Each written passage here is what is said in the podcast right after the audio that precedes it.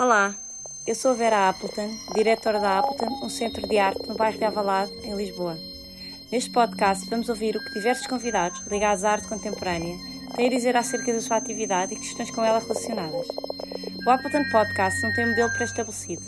Pode tomar a forma de uma conversa com o convidado, de uma conversa com mais de um convidado, de um monólogo, que as circunstâncias propiciarem. Também não há assuntos pré-definidos, eles irão variar em função do convidado e do contexto. David Barro, Ferrol, 1974. É co-diretor da Dardo e comissário de exposições. Desde 2017 é diretor-gerente da Fundação Didac e desde 2015 professor de mestrado em Estudos Avançados da Universidade de Salamanca. Anteriormente desempenhou, entre outras, as seguintes funções: fundador e diretor da revista Dardo Magazine, de 2006 a 2014, diretor-gerente da Fundação Luís Sioane, de 2014 a 2016, assessor da Fundação Barrier e responsável pela sua coleção de pintura contemporânea, 2008 a 2013.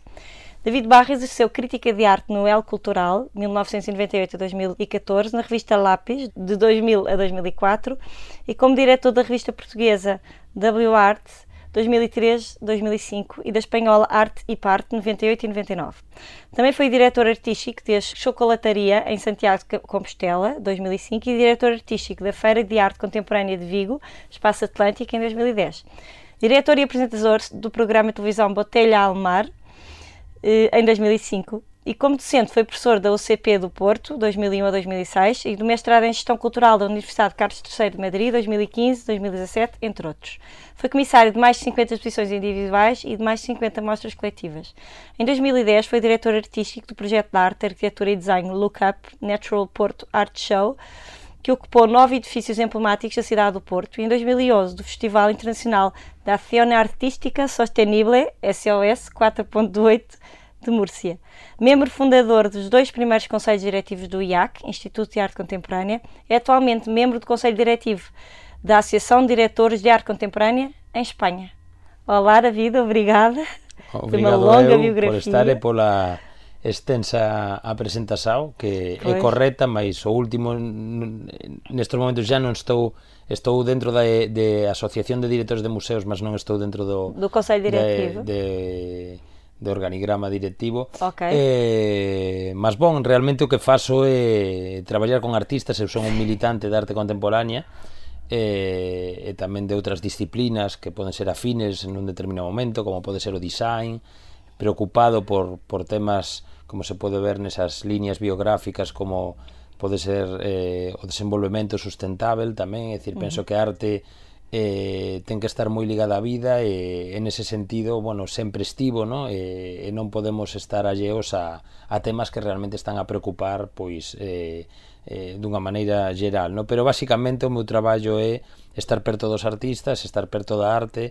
eh, eu definiríame sobre todo como un emprendedor, sí. porque gosto de, de facer proxectos propios, aínda que sexa dunha maneira colectiva como agora estou facendo pois eh, cunha cooperativa nova que, que fundei con Iñaki Martínez Antelos, director do Marco, Mónica Maneiro, eh, es directora de, de, de, de Dardo Magazine con, con Fernando Agrasar, que montamos unha, unha cooperativa para traballar curatorialmente tamén conxuntamente. No? Eu penso que, que todo se remite ao mesmo, eh, ganas de poder traballar nesa militancia de arte contemporánea, ganas de, de tamén facer lazos dos que logo falaremos entre Portugal e España, en concreto na Galiza, que onde, onde resido, e, e bueno, encantado sempre de, de poder traballar, porque penso que a arte a, é o produto da xenerosidade do que o contempla e que penso que esa generosidade e empatía que tivo a arte noutros momentos da historia e que quizáis hoxe está un poquinho máis afastada da, da, do público en xeral, pois penso que temos que loitar todos os profesionais por eh, conseguir achegar, falar con dunha maneira menos críptica, dunha maneira máis eh, en moitos casos asequible e iso non quere decir que este exenta de, de rigor, no? de aí que para min, sobre todo, esa militancia tamén sexa co, coas persoas, no? eu penso que, que cantas máis persoas podamos sumar a causa de, de arte contemporánea, como digo, que vive nun momento de certa fragilidade no? con respecto á sociedade, pois eh, eh é a, a misao que, que eu eh, que tú abrazaste. Meu, sí, sí, que eu me, me, me coloco a mí mesmo para a mim próprio para poder trabalhar. Eu achei curiosa esta associação que eu não sabia que existia, existia Associação de Diretores de Arte Contemporânea em Espanha. Uhum. Isto, no fundo, são empreendedores, como tu. É uma associação criada para pessoas que estão à frente de, de espaços. Sim, é não, realmente é um pouco porque, bueno, todos os colectivos teñen as súas necesidades de entendimento e realmente estar moitas veces nunha institución eu, eu fui director dunha, da, da Fundación Luis Seoane dimitín moi, moi cedo non? E non, non levaba tres anos, aínda que me pediron que me quedara, eh, me parecía que, que non podía quedarme nas condisoes eh, eh, bueno, nas condisoes de, de poder exercer a miña práctica como a mí me parecía a maneira correcta.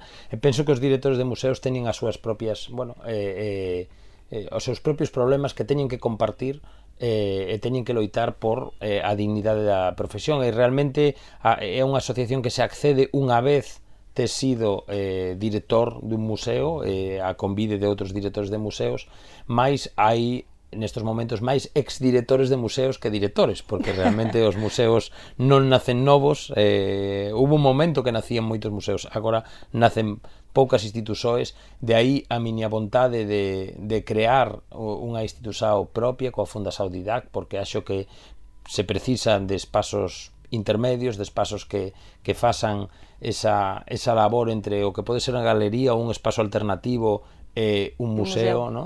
Dicir, eso que en Alemania teñen moito ou Suiza, que son as Kunsthalles, no? Sí. Eh, en ese sentido, pois penso que en España aínda menos que en Portugal eh, hai un, un lugar, un espazo que, que realmente ten un, un vacío eh, que hai que un baleiro e eh, que, que temos que, preencher. Que preencher non?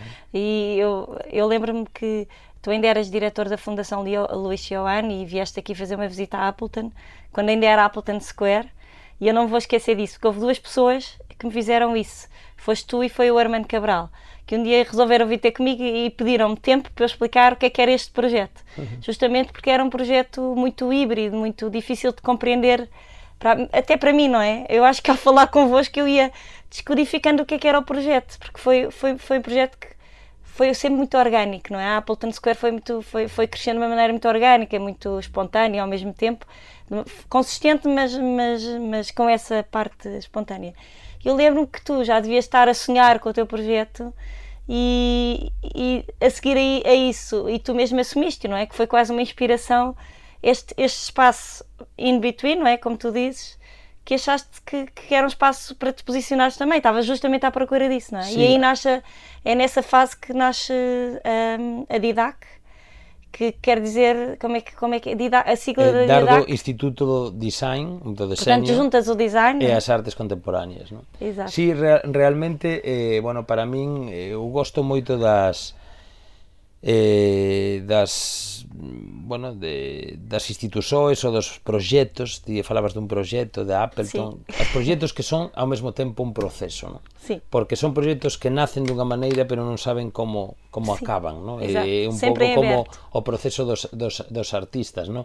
Eh, e é moi interesante eh, non é tanto interesante onde comece e onde acaba, sino o que interesa o que está no meio, no? Sí. entre o que nace e o que acaba, que é o proceso de, de convertir moitas veces unha obra no? que nace e, e é algo tan interesante dos procesos artísticos, no? porque eh, si algo ten a arte e os artistas é a súa capacidade para cuestionar o mundo, no? para, para cuestionar o que o rodea, para ollar diferente a realidade de, de, de outras persoas Penso que os proxectos artísticos tamén deberían estar cuestionándose en certo modo sempre si sí mesmos, no?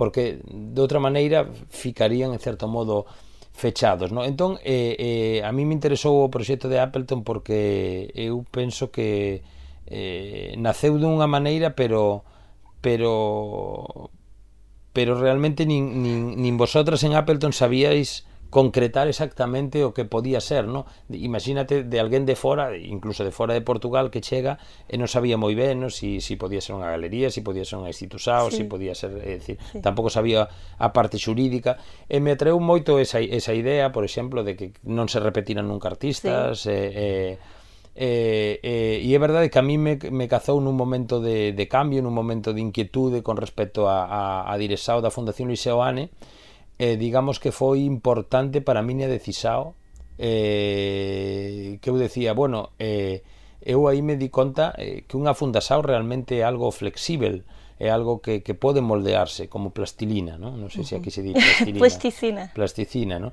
Eh, pero parecen dende fora as institucións algo moi rígido, cun padroado, cunha cousa, eu penso que se o padroado ten sentido común, eh, é eh, construtivo, a, a, a institución sempre están evolusado. Entón, eu eh, quería saber se si tiña eh, a forza o, ou, por un lado, o atrevimento tamén de montar unha institución eh, unha fundasao que parece que o fundasao ten que ser montada ou, ou por banqueiros, ou por xente sí. que ten moito diñeiro, sí. ou por políticos eh, eh, con, con, con diñeiro público e tal.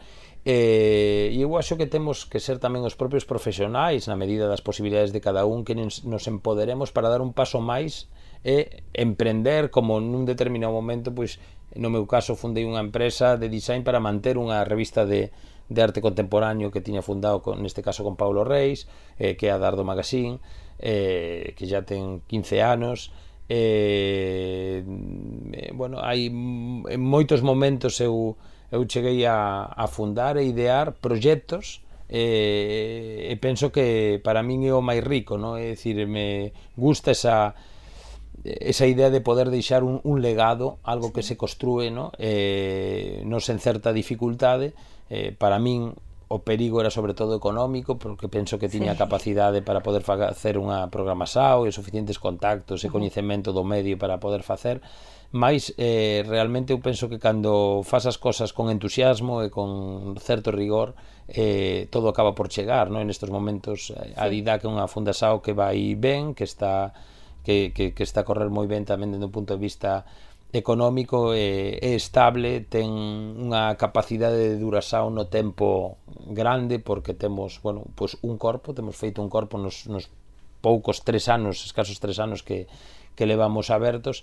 e, e bueno, eh, para nós era tamén importante estrechar esa relaxao con institucións como, como Appleton Square, ¿no? porque bueno, nos sentíamos identificados agora eh, agora todavía máis porque sí. eh, eh, Appleton pasou a ser non-profit dunha maneira sí. xa máis máis direta, máis eh, em, mais marcada, não? Em Portugal é mais difícil criar uma fundação. Eu acho que os pressupostos em Portugal ou na Galiza são diferentes para criar uma fundação, porque, por exemplo, a nós não, é, não, não era o que fazia sentido.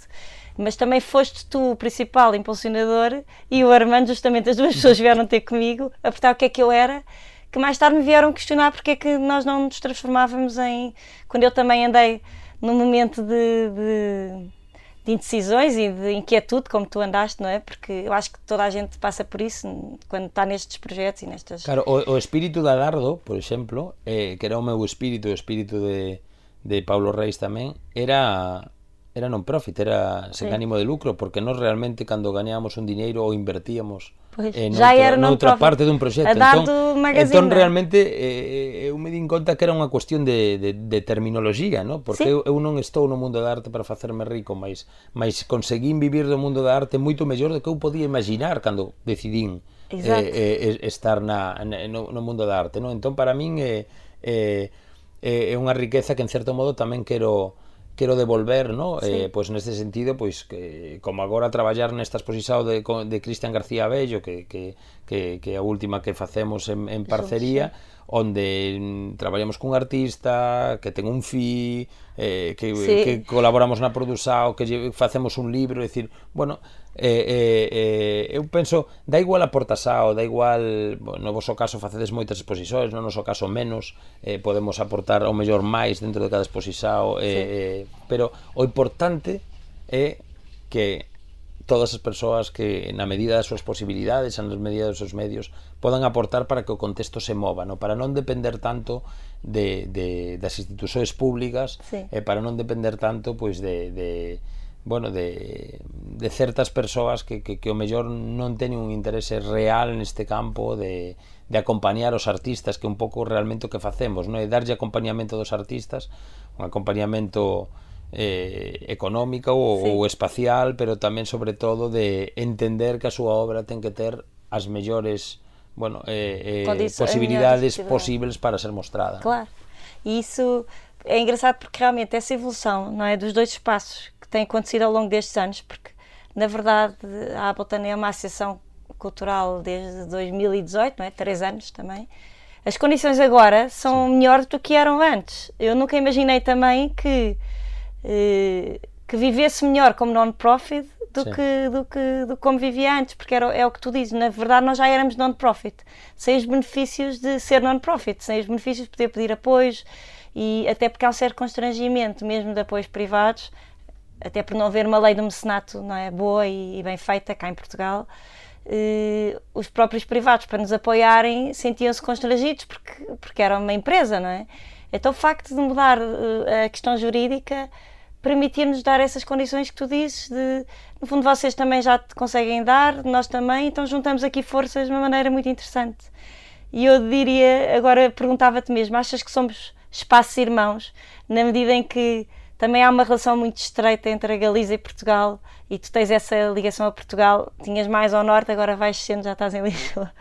Mas somos espaços irmãos, achas isso? Não, totalmente, não, totalmente. Eu acho que eh, eu sempre falo, cando falo de IDA, que digo que é unha institución que naceu para orbitar non sei se existe a palabra en portugués, pero, é como as órbitas, orbitar, como os planetas sí, que sí. tes satélites, ¿no? Sí. Eh, que, que sexa como un satélite que orbita con outras institusoes, non? Sí. É dicir, eh, Didac non pode convivir, viver solo. Non, non, non, non, non tería sentido eh, Didac é unha institución que nace para colaborar con outras institucións para facer máis forte o contexto, uh -huh. neste caso galego, eh, cunha ollada moi directa a Portugal e tamén a Latinoamérica, que son os nosos contextos de acción dende a Dardo, que é a empresa fundadora uh -huh. da, da, eh, da Fonda Saudidac, no?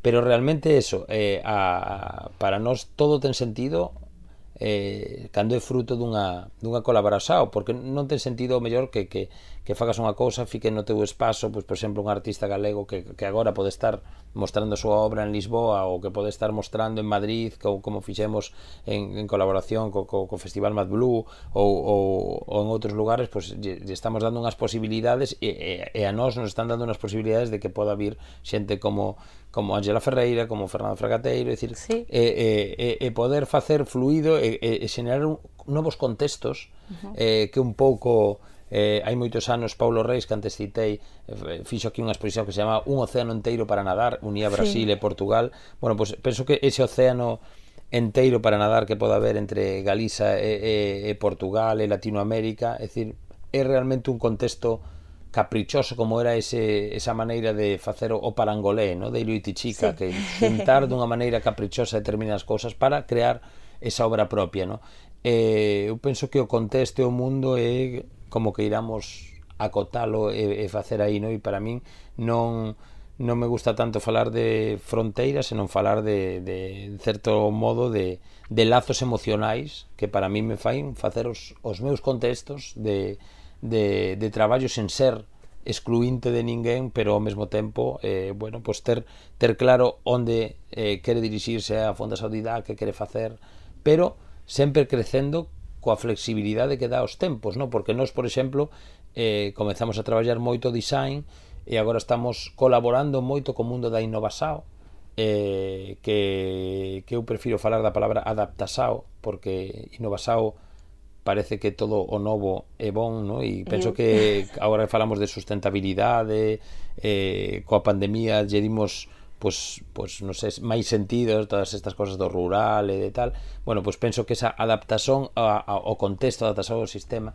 eh, eh, o que poden facer os designers, o que poden facer os artistas cando colaboren con científicos, cando colaboren con, eh, con tecnólogos, cando colaboran con empresarios, eh, temos que perderlle o medo tamén a, a sair eh, dende no, institución sí. eh, para facer ese, ese círculo e eh, e poder eh, realmente dentro dos procesos creativos cambiar o mundo. E Didac agora está moi metido nesa outra pata, que ao mellor é unha pata menos visible dentro do contexto da arte contemporánea, que normalmente o que se ve de Didac son as exposisoes, sí. ou os programas, ou as sí. conferencias, pero nós temos unha pata de investigasao e unha, e, e, e unha ligasao a todo este mundo da, da innovasao que vai a permitir eh, que os artistas e os designers colaboren eh, con, con outras persoas de outros medios de, da sanidade, de, da ciencia e tal, eh, para mellorar e poder cambiar o mundo, non? Neste caso, con Galicia un pouco como sí. motor, que é un pouco sí. tamén a nosa base. E como é que tu fazes? Como é que isso é un...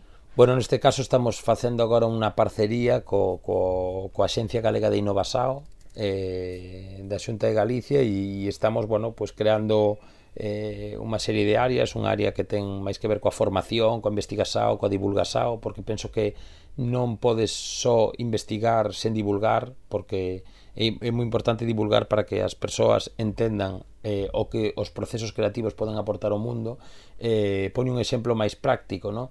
Eh, Instagram, Uber, eh, Airbnb, eh, son empresas disruptivas que naceron cunha característica común entre os seus fundadores había un creativo, un designer ou un artista. Non é que logo montaran un departamento grande de design ou un departamento de estratégico de tal, senón que ya no seu nacemento había un, un creativo, un creador na súa concesao. E penso que esa maneira que, como digo, ten a arte para cuestionar o mundo e o design para resolver eh, problemas complexos, ¿no?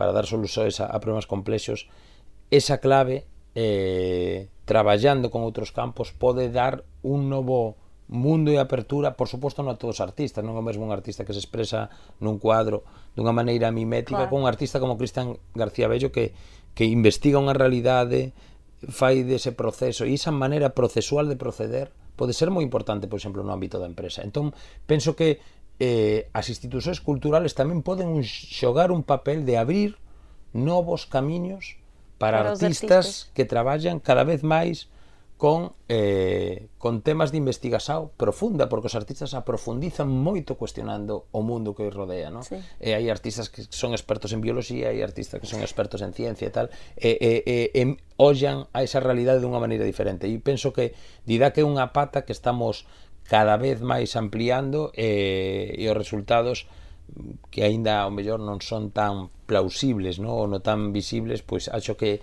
chegarán e chegarán un pouco aí sí para cambiar o mundo, no? E penso que temos que sair un pouco, darlle espacialidade á nosa especialidade, que neste caso é a arte contemporánea. Porque eu acho que há um certo pudor em, em dizer criatividade associada uhum. à criação artística, não é? Porque nós estamos habituados a ver a criação artística associada só as exposições e eh, manifestações mais mais eh, de nicho, non é? Mais acaban por ser sí, máis... Sí, eu entendo moito os contextos, levo moitos anos eh, sí. nesto, comecei moi cedo, entón considérome un veterano sí. eh, de arte contemporánea cada vez, ano que pasa pois máis, non? Sí. Pero eh, aprendín a perderlle o medo ás terminoloxías, sí. aprendín sí. a perderlle o medo aos compartimentos estancos, aprendí eu eh, traballo, traballo con persoas, claro, Mas tu e, sentistes e, e existe, como eu sentí, non, non, non, e existe totalmente, pero eh, para min o, o, o importante é eh, eh, eh, a, a capacidade avanzar. real da arte de,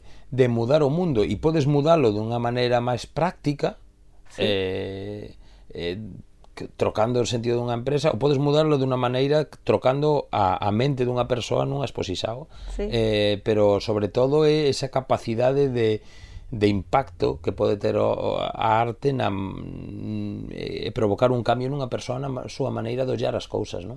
Ahora, se si eso encima eh, é para ben e é para o ben da sociedade pois canto mellor ben da sociedade sexa pois mellor, non?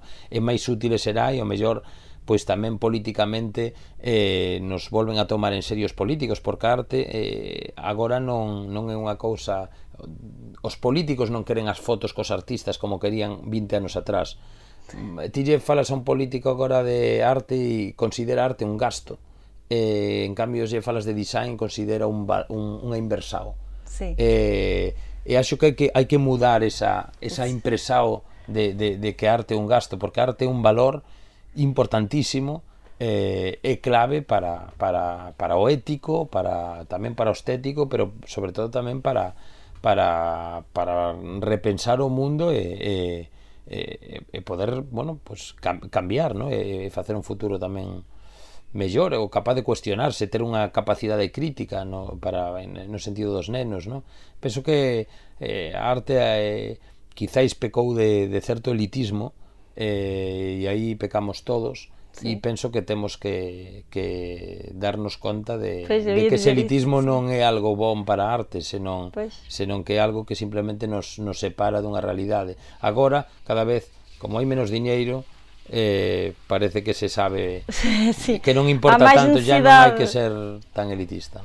É verdade, esse, esse elitismo pode ser realmente castrador e pode ser pode dificultar muito isso que tu, tu propões, não é? Porque ainda há muita gente com, com esse preconceito, não é? Dessa ligação da arte a esse mundo, mas eh, eu acho que tens toda a razão, acho que isso é um caminho mesmo, mesmo porreiro.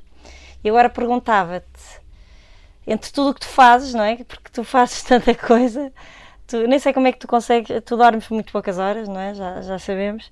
Como é que tu tens tempo para tudo isto? Mas tu escreves, tu organizas conversas, eh, tu estás à frente de, não sei quantas, eh, não sei quantos eventos eh, e consegues gerir tudo, programas, ensinas, és curador. O que é que tu, o que é que tu gostas mais de fazer no meio disto? Alguma coisa que te, que te dê mais gozo É o que gosto máis facer é de cambiar.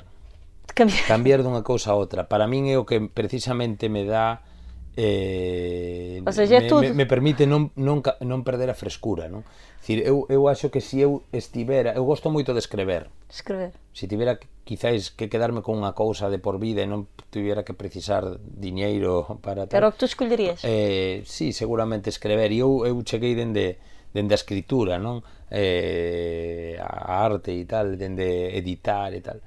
Pero pero se si eu escrevo continuamente Comezas acabo a... xateado de, de escrever entón, eh, para min o interesante do meu traballo, que me permite o meu traballo que despois de escrever podo descansar a cabeza montando unha exposición, que para min é algo completamente distinto e me relaxo moito, gosto moito de estar montando a exposición, é dicir, estar no momento, momento da montaxe, sí, sí.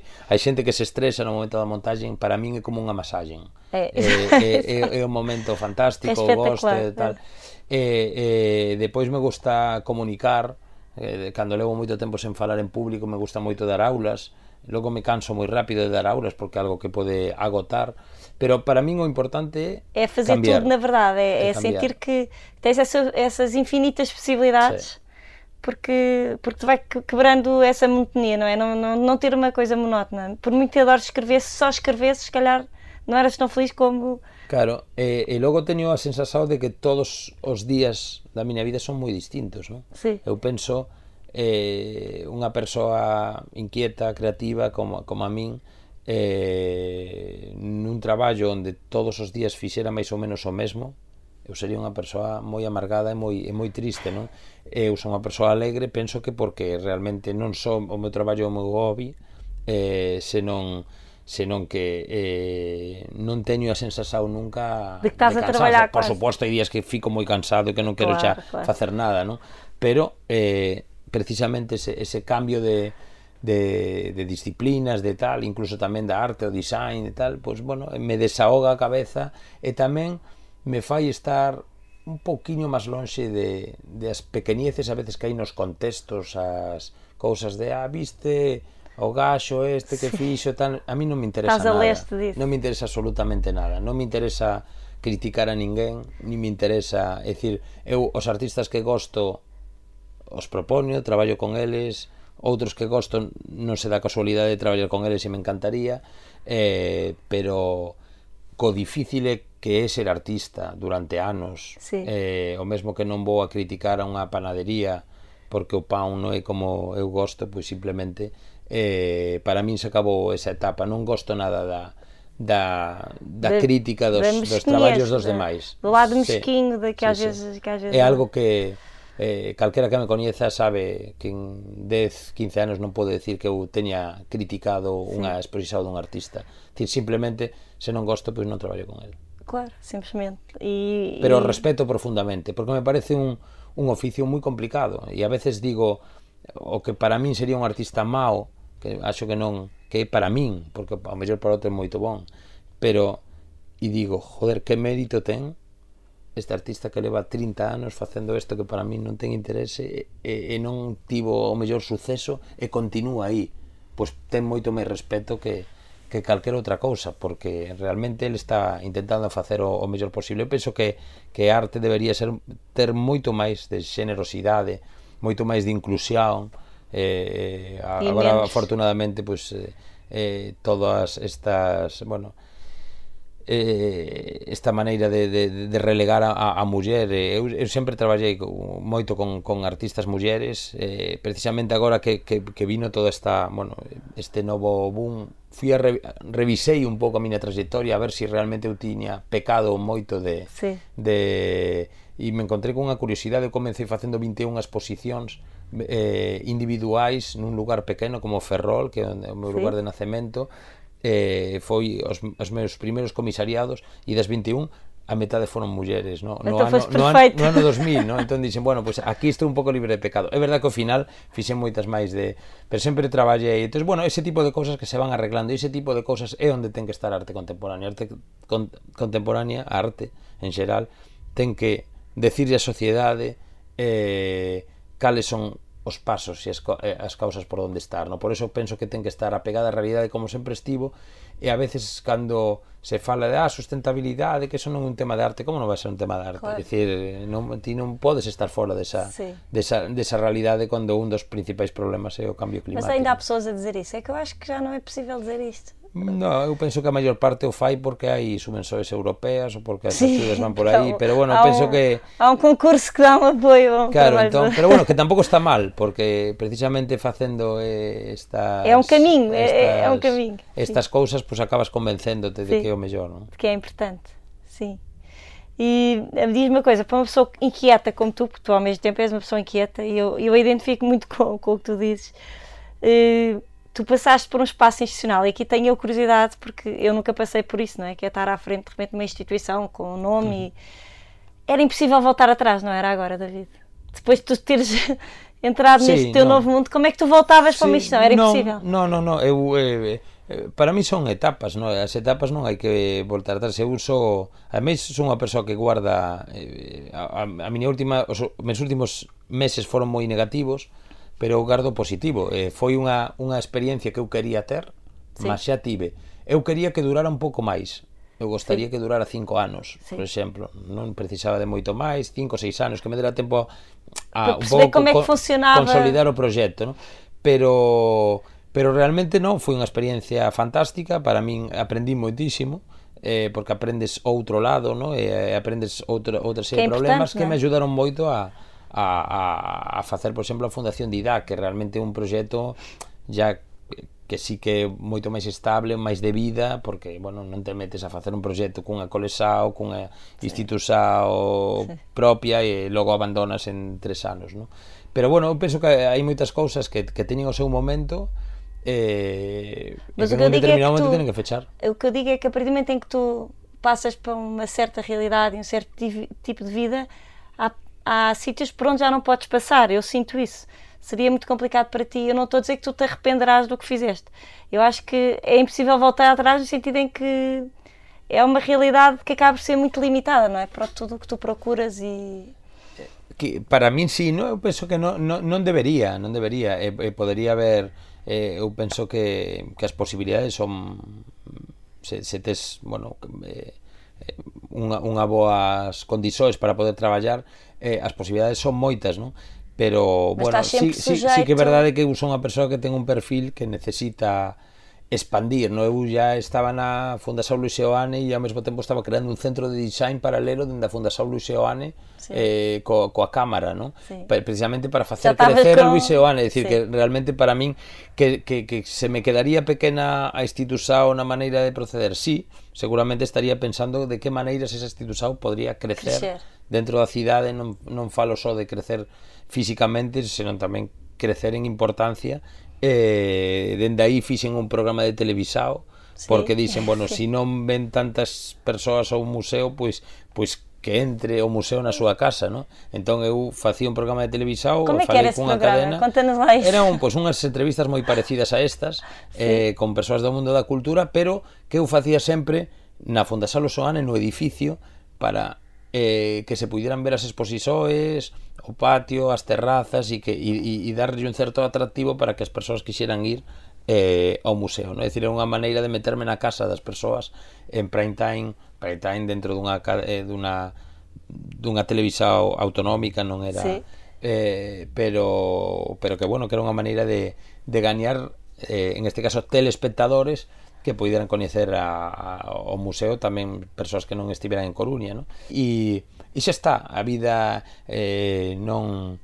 Eh, bueno, no meu caso foi para mellor, pero podía ter ido para, para peor. Pero eu o que primo neste caso é, é a miña felicidade, vontade de, de estar todos os días facendo algo no que estou a gusto. E a veces podes estar máis arriba e outras veces podes estar máis abaixo nunha hipotética escala de valores.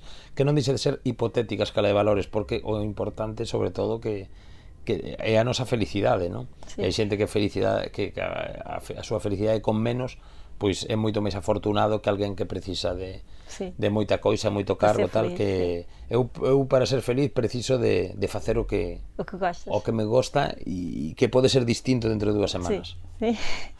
E olha, agora eu podia falar sobre isto também, mas como é que tu resumirias um, a nossa a nossa parceria. Já agora falamos um bocadinho das exposições que já trocámos, não é? Porque nós, nós trocamos exposições, eu acho que é isto, é uhum. o que eu digo às pessoas, não é? Que nós trocamos, nós levamos exposições para Santiago, que tu escolhes os artistas e, nós, e tu propões-nos artistas, e eu acho que o teu papel aí até é um bocadinho mais ativo que o uhum. nosso, uhum. porque geralmente tu propões os artistas eh, que conheces bem, porque estás um bocadinho à uhum. nossa frente também nesta. É o que tu disse, tu já és um veterano, eu ainda não me sinto uma veterana. Mas como é que explicas esta? Como é que funciona? Funciona muito ben, não é? Sí, eu acho que para, para nós é moi importante pola visibilidade tamén que dá unha cidade sí. como Lisboa, non? Eh, un espazo como Appleton que já está dentro dun, dun circuito eh, de exposições interesante e de visitas, non? Eh, tamén polo perfil de artistas porque é un perfil de, de programação que eu me, me identifico non podría programar digamos o 98% de posibilidades, seguramente non teño nada na mente, eh, pero seguramente habería algunha que non programaría, sí. ¿no? Pero eh e ao revés. Eh, pero realmente nese sentido unha conexión total, a facilidade, eu penso que a empatía de, de, de, de as persoas que están detrás dunha institución tamén é, é, é clave, non? É dicir, que, que con ti con quen estés traballando estés, estés con certa comodidade, que, eh, que non No, eu non preciso de asinar protocolos ni sí. de tal, é dicir, no, a miña palabra e a miña maneira de, sí. de actuar eh, nun, nunca teño problemas traballando realmente eh, eh, e para nós é fundamental é fundamental para min que unha institución como Didac poda eh, exportar eh, artistas galegos, por exemplo, que hai sempre certa dificultade de que os artistas pasen para expoñer dun país a outro, non? Sí. É... E aqui é relativamente simples para nós. Claro. E mesmo para os nossos artistas, não é? Quando nós dizemos o, o David gostava muito, é, eu vejo que a receptividade é, é, logo, é imediata, não é? Sí, Também bueno, é importante para eles, obviamente. Claro, no, e todo o mundo é, é un contexto rico, galego, nese sentido, sempre hubo tal. Sí. Eu tamén tive unha relación moi directa con Portugal, con lo cual a, a maior parte de artistas pues, sí. coñecen, senón a min si parte do legado ou a sí. dar do que sexa tal, entón, bueno, eh, eu penso que esa vinculación que teño con Portugal tamén se percebe a nivel institucional eh, e en certo modo pois hai unha, unha reciprocidade dos artistas que entenden que, que ese vínculo é un vínculo dunha maneira moi natural uh -huh. e non forzada, non? Sí. Eh, e penso que ajuda a reforzar aos contextos. Não tô, muito autónomo, penso... nós somos muito autónomos, eu acho que somos facilitadores, eu acho, nesse sentido. Bueno, é que esa é a clave no, que falamos, é acompanhar artistas da melhor maneira possível. No? E eles também e têm que temos... ser facilitadores, claro. os próprios artistas têm que ser pessoas eh, mais descomplicadas, não é? Uhum. Que, e que entendam essa... É, e, e ao final estamos falando de algo que queren facer tres partes, non? Eh, sí. se as tres partes, unha das tres partes non está cómoda neso, pois pues non, non ten sentido, non porque nos traballamos para que os artistas podan gañar algo, un pode gañar unha publicación, outro pode gañar eh, visibilidade noutro país, outro pode gañar dar un proxecto que, que quere mostrar e necesita mostrar nese momento eh, sí. eh, exacto outro mellor non gana nada pero por simpatía lle apetece facer ese proxecto pero realmente o que gaña é eh, e arte contemporánea e o espectador en ese sentido reforzar un contexto que, que para min ten que estar absolutamente unido e levo traballando moito tempo nesa unión entre Galiza e Portugal, España e Portugal eh, e tamén con Latinoamérica porque me parece fundamental que, que, que apoiamos o noso como, como moitas veces pois apoian sí, en Alemania sí. ou en, sí. ou en eh, Reino Unido que, que realmente o seu é o mellor e, e aparece, bueno, logo reflectido nas, nos rankings de artistas, sí, en, en todas estas cousas, ¿no? que, que nos acabamos sendo pois un, bueno, unha península ibérica un pouco periférica dentro dese contexto internacional. Sí. E agora para acabar o, hoje, para acabar esta conversa, fala-nos um, fala um bocadinho sobre esta exposição do Cristiano que temos aqui, porque porque este, este podcast vai ser datado, não é? portanto tem a ver com esta, falamos sobre a nossa parceria, mas também eu acho que era importante falar sobre o, o Cristiano. E... Pois mira, así en, en, en, dunha maneira resumida, Cristian García Bello é un artista moi novo, no? ten 35 anos, eh, mais ten unha trayectoria xa moi sólida, tanto na Galiza como, como no contexto español, no? leva pois, eh, eh, oito anos onde ha sido de arco, de premios como Cervezas Alhambra, dunha serie de, de mm, pertence a colexoes eh, como do CEGA, como DKV, como decir que realmente un artista moi consolidado para que é habitual dentro dos artistas de jovens eh, de eh, sí, de, de, de España, no? pero a mí o que me interesa de Cristian García Bello é eh, que ten un, un rigor, ten unha singularidade a hora de traballar, traballa moito o vernáculo eh, o, os, as formas propias do territorio no? eh, que logo lle dá forma no? dunha maneira pois un componente pois máis abstracto, aínda que realmente unha exposición moi moi moi figurativa en, en, sí. en determinadas coisas, no? Eh, neste caso se trata dun relato, o título é pongo mi pie desnudo eh, en el umbral, eh, que un verso de José Ángel Valente, un poeta galego, pero que realmente estivo fora e que, que bueno, que, que unha devoción mutua, con lo cual para, para mí foi unha alegría, unha casualidade que, que, que escollera ese título porque foi unha, unha escolla del e trata dun, dun relato de unha personaxe, Dirce, eh, que viaxa dende os Países Baixos ata, ata ata Galiza, no? E el, bueno, eh, eh as trae con determinadas cousas, xogando cos, cos eixos, xogando cos co, objetos, cos objetos, eh, eh, eh, tamén ten un, un conto, un relato que, que, que conta esa viaxen e que, e que en certo maneira non, non sabemos que ilustra que, si o sí. conto ilustra as pezas, os esferas ilustra o conto, pero realmente como unha, como unha especie de xogo de matriuscas, non? onde onde cada cousa pois podes ir rascando e, e, e podes ter, bueno, e, e, pois unha serie de informasoes e eu penso que moi ricas porque ten unha maneira de traballar os materiais, traballar o paso do tempo, a pátina e, e, sí. e certa, bueno, atmósfera que, que, que fai que a súa obra en certo modo vibre, no? pequenos obxectos que, que, que bueno, que moitas veces parecen encontrados, ¿no? eh, pero que realmente, bueno, moitas veces son encontrados, pero sempre pasan pola man do artista, a man do artista está moi presente, tamén o corpo, porque moitas cousas como esa porta ten a súa né? medida, da sí. escala tal. É un, é un artista que domina moi ben eso, o sentido da escala, o, o sentido do espazo, o sentido do tempo e o sentido da tactilidade, non non é preciso tocar as pezas para ver que realmente teñen unha eh, un, un sentido moi táctil. No? E bueno, penso que un dos artistas máis interesantes do panorama español, eh, por suposto galego, en ese sentido pensaba que, que era unha obriga eh, dar a conocer o seu traballo pois tamén aquí en Portugal, non unha obriga para nós, xa que fixemos pois neste caso unha publicaxá onde sí. se publica unha conversa eh, extensa entre eh, entre dois. nosotros dois.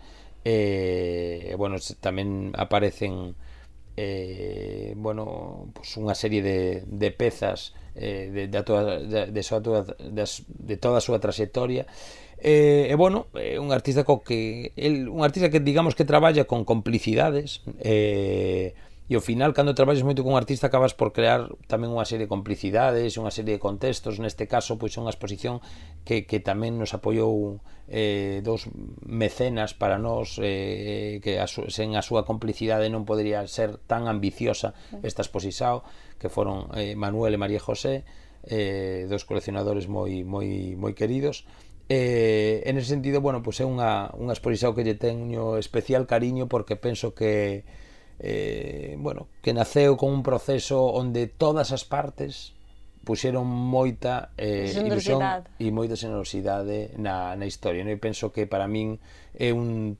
un modelo perfecto acabando demais en Appleton con que nosotros é o noso espacio cómplice para para que ese círculo, digamos, se, se fechara dunha maneira todavía máis rica. Ok. Obrigada, David. Agora Nada. continuamos a nosa. Obrigada.